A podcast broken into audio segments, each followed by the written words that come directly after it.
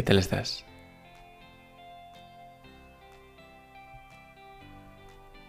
Este episodio va de ti. En el capítulo anterior te estuve extrayendo tres gotitas de información de dos libros que me parecieron interesantes.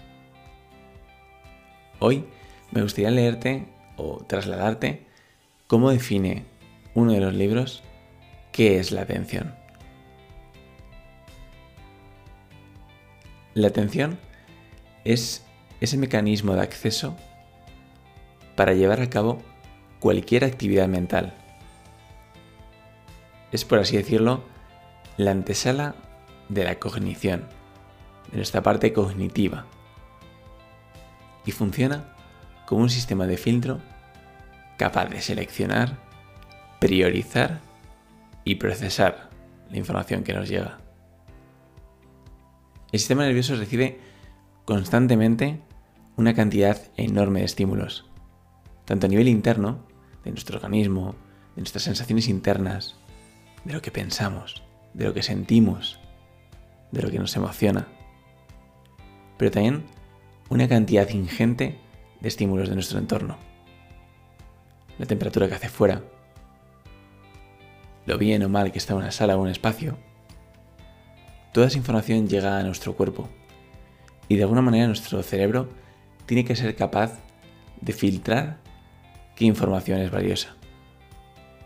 Y esto genera algo que en ciencia le llaman desfase negativo, que es la diferencia entre la mayor cantidad de estímulos que acceden a nuestro sistema nervioso y la menor capacidad para procesar todas las informaciones que recibe. De alguna manera la atención ejerce una función prioritaria para la supervivencia, ya que si no existiera este sistema de recepción y selección de estímulos, sería imposible responder adecuadamente a las demandas de nuestro entorno. Hoy me gustaría preguntarte, ¿qué es para ti la atención? No sé si alguna vez te has parado a pensar cómo es tu atención y si haces todo lo posible por estar más atento y disfrutar de todo con intensidad. No sé si con esto podrá ayudarte o si tan solo te plantearás que soy un charlatán.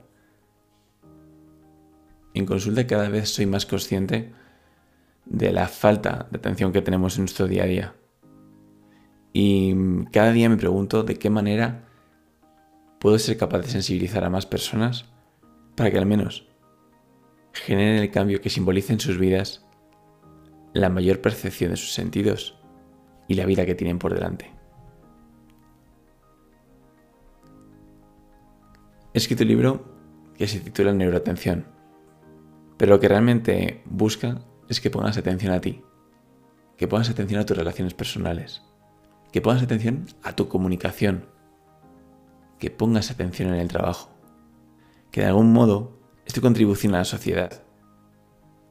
Y por último, que pongas atención a tu vida. Que no vivas sin más, sino que te plantees un motivo por el que levantarte cada mañana.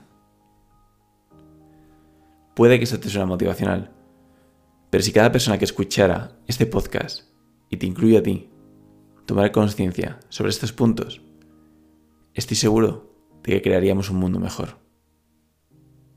Sin tantas discusiones, con más empatía y viendo jóvenes que apuestan por desarrollar su futuro, en lugar de compararse con la idealización de gente que ni siquiera conocen y que ven en redes sociales, Instagram u otros medios. Y sí, espero que descueza un poquito este episodio, porque lo que duele cura, o al menos eso decía mi abuela. Y mi mayor deseo con este capítulo no es picarte por no tomar conciencia, sino para que te sumes a generar más conciencia colectiva. Si te ha llegado este episodio a tus oídos, es porque merecías oírlo, o porque alguien ha querido que lo escucharas. Así que te voy a dar la bienvenida y gracias por quedarte a escucharme. Esto que pueden sonar a palabras bien colocadas, no es más que mi pensamiento, y no pretendo que te lo tomes por certeza.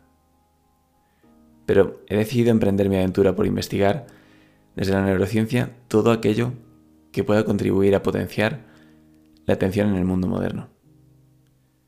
Mi dedicación es bajar a tierra todas las teorías de gente que un día decidió apostar su vida por conocer un poco más del cerebro.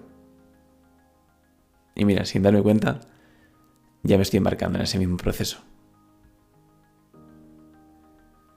Con amor y verdad, espero que disfrutes de este episodio, que surge desde mi parte más insegura y más niña, mi pasión por aprender.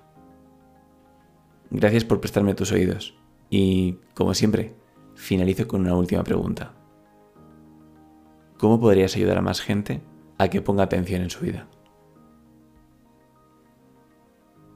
Si me ayudas a compartir todo esto y que lo conozcan más gente, yo podré preocuparme solo de investigar y disfrutar compartiendo contigo todo lo que descubra. No te pido que te impliques. Tan solo que si sientes que esto merece la pena, compartas un solo episodio. El que más te guste y el que creas que puede ayudar aunque solo sea una persona. Así que gracias si te has animado. Y si no, también gracias. Somos dueños de nuestras circunstancias. Y como dice Juan Dyer, la forma en la que miras las cosas hace que las cosas que mires cambien. Gracias por escucharme.